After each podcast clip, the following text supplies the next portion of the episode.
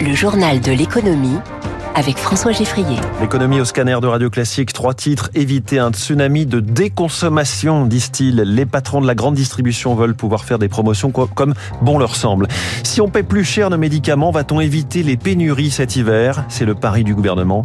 Et puis les grands médias français refusent d'être pillés par les robots aspirateurs de contenu de ChatGPT. Explication dans quelques minutes. Ils ne se quittaient plus au printemps, les voilà de nouveau réunis en cette fin d'été. Le ministre de l'économie d'un côté, les patrons de la grande distribution et de leurs fournisseurs, l'industrie agroalimentaire de l'autre. Nouvelle réunion à Bercy aujourd'hui, l'inflation. C'est bien le défi économique de cette rentrée, l'inflation alimentaire, plus 21% par rapport à il y a deux ans, un des sujets les plus sensibles pour l'opinion. Hier, le patron de Carrefour, Alexandre Bompard, a appelé à un moratoire sur un texte tout juste adopté la loi des Crozailles qui réduit les promotions que peuvent faire les supermarchés. Eric Cuoche.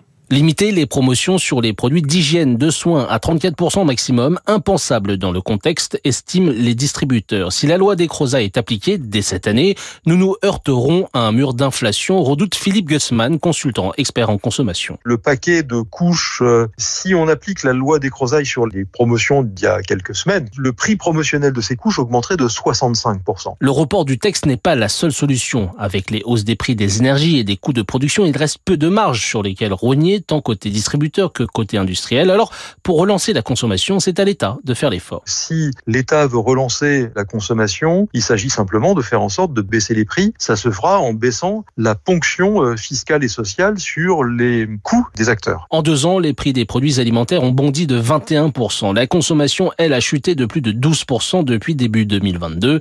Les ménages achètent moins, moins cher, se privent, alerte Jean-Yves Manot de l'association de consommateurs CLCV. Il y a une paupérisation de la population, le caddie moyen a baissé, la qualité des produits a baissé, les Français souffrent. Hier, Bruno Le Maire a exhorté les industriels à faire encore plus d'efforts et a de nouveau brandi l'arme fiscale pour sanctionner les mauvais élèves. Éric Cuoche, et avant d'aller voir Bruno Le Maire, l'un des patrons du secteur passera d'abord par le studio de Radio Classique. Dominique Schelcher, président de Système U, rendez-vous dans les voies de l'économie dans 25 minutes à 7h15. Autre sujet délicat, les pénuries de médicaments. Chacun a pu y être confronté soi-même ou dans son entourage. Paracétamol, des molécules de base en apparence, mais qui ont manqué l'hiver dernier quand Covid, grippe et bronchiolite remplissaient les salles d'attente et vidaient les étagères des pharmacies. Un groupe de travail missionné par le gouvernement propose d'augmenter le prix des médicaments, plus 10%, en échange d'une garantie des laboratoires pharmaceutiques sur les volumes d'approvisionnement.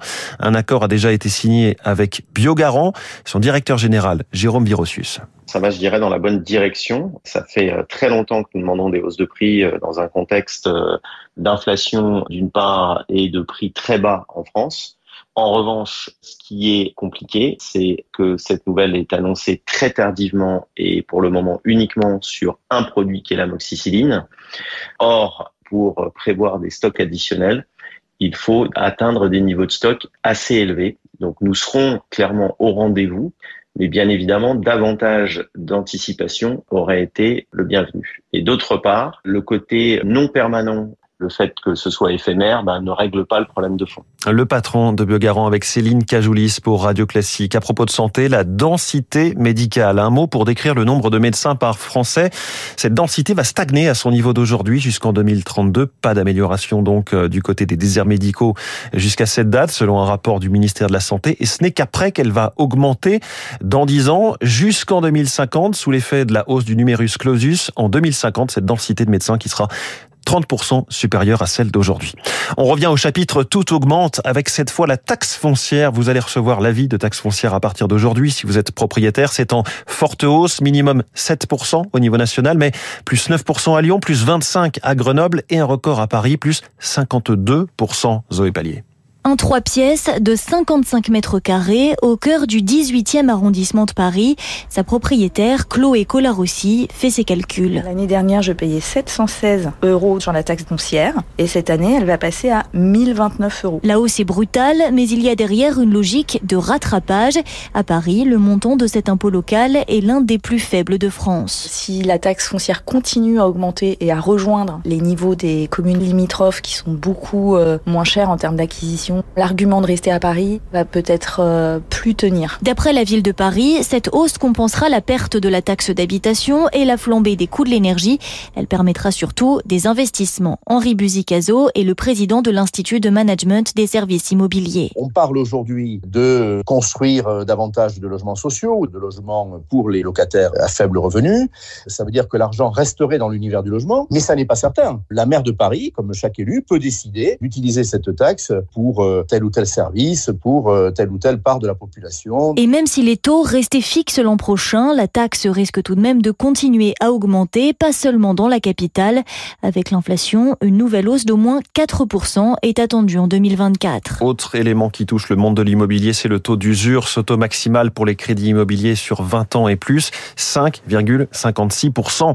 On était à 3,5 au 1er janvier dernier. Le marché immobilier est-il en train de craquer? Réponse de Romain Lafitte, conseiller financier chez Artemis Courtage. Les Français, globalement, ont pioché dans leur épargne et ont fait un effort d'apport supplémentaire pour pouvoir contrebalancer la hausse des taux et mener le projet euh, à bien. On va avoir un ajustement des prix à prévoir, bien évidemment. En premier lieu, probablement dans les villes, euh, je dirais, moyennes, qui, elles, ont augmenté très fortement consécutivement euh, au Covid sur les trois dernières années. Les zones un peu plus tendues, telles que les grandes villes, le centre de Paris, s'ajusteront probablement un petit peu plus tard. La baisse n'existe quasiment pas pour l'instant. On est sur une stagnation et on devrait avoir une légère baisse pour rééquilibrer le marché, mais c'est vrai que le marché reste toujours tendu. Un mot des marchés financiers. Le Dow Jones a gagné 0,85% hier, le Nasdaq 1,74%, le CAC 40 a progressé de 0,67% à 7373 points, le Nikkei est en ce moment en hausse de 0,69%, l'euro vaut 1,0865 et le baril de Brent est à 85 dollars. Le géant du gaz russe, Gazprom, a annoncé hier un bénéfice semestriel qui plonge un peu moins de 3 milliards d'euros cette année contre 24 milliards d'euros l'an dernier sur la même période les six premiers mois de 2022. Donc, l'effet de la baisse drastique des exportations de gaz vers l'Europe se fait sentir. Le contraste est saisissant. Dans la même semaine, les patrons français subissent le durcissement budgétaire décidé par le gouvernement et paieront donc plus d'impôts que prévu l'année prochaine. Et en Allemagne, le gouvernement annonce des baisses d'impôts pour les entreprises. Éric la somme est très importante. 7 milliards d'euros par an euh, jusqu'en 2028 contre 5,7 milliards initialement annoncés. Le dispositif prévoit des amortissements accélérés et des primes à l'investissement. La mesure vise à inciter les chefs d'entreprise à investir dans la protection du climat et la recherche. Le manque à gagner est réparti entre l'État fédéral, les landers et les collectivités locales. Des coups de pouce financiers seront accordés aux jeunes entreprises. Berlin tient absolument à dissiper la crainte d'un déclin économique. Rappelons que d'après le FMI, l'Allemagne pourrait être le seul grand pays industriel à connaître une récession cette année. Éric Mauban en direct, le FMI euh, et l'OMC qui s'inquiètent de la fragmentation qui monte dans le commerce mondial. On en reparlera avec François Vidal pour son édito économique à 7h10.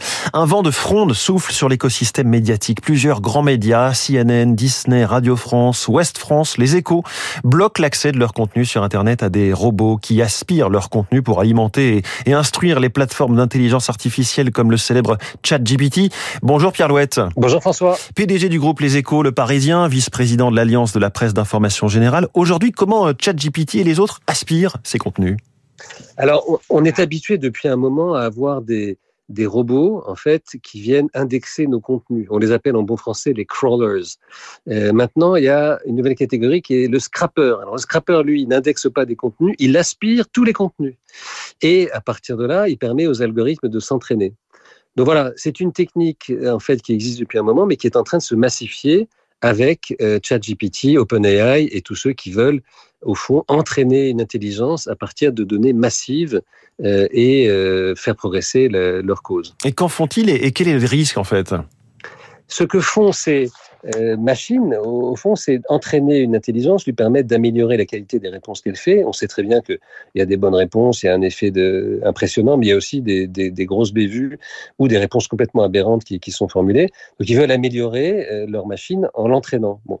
Alors, ce qu'ils en font, c'est que euh, veulent à terme avoir des moteurs de recherche euh, qui permettront euh, d'intégrer des formulations en langage naturel, d'intégrer euh, des formulations verbales et donc d'améliorer, d'avoir des moteurs de recherche de, nouvelle génération. C'est pour Microsoft une des chances, une des possibilités d'essayer de rattraper l'énorme retard qu'ils ont par rapport à Google.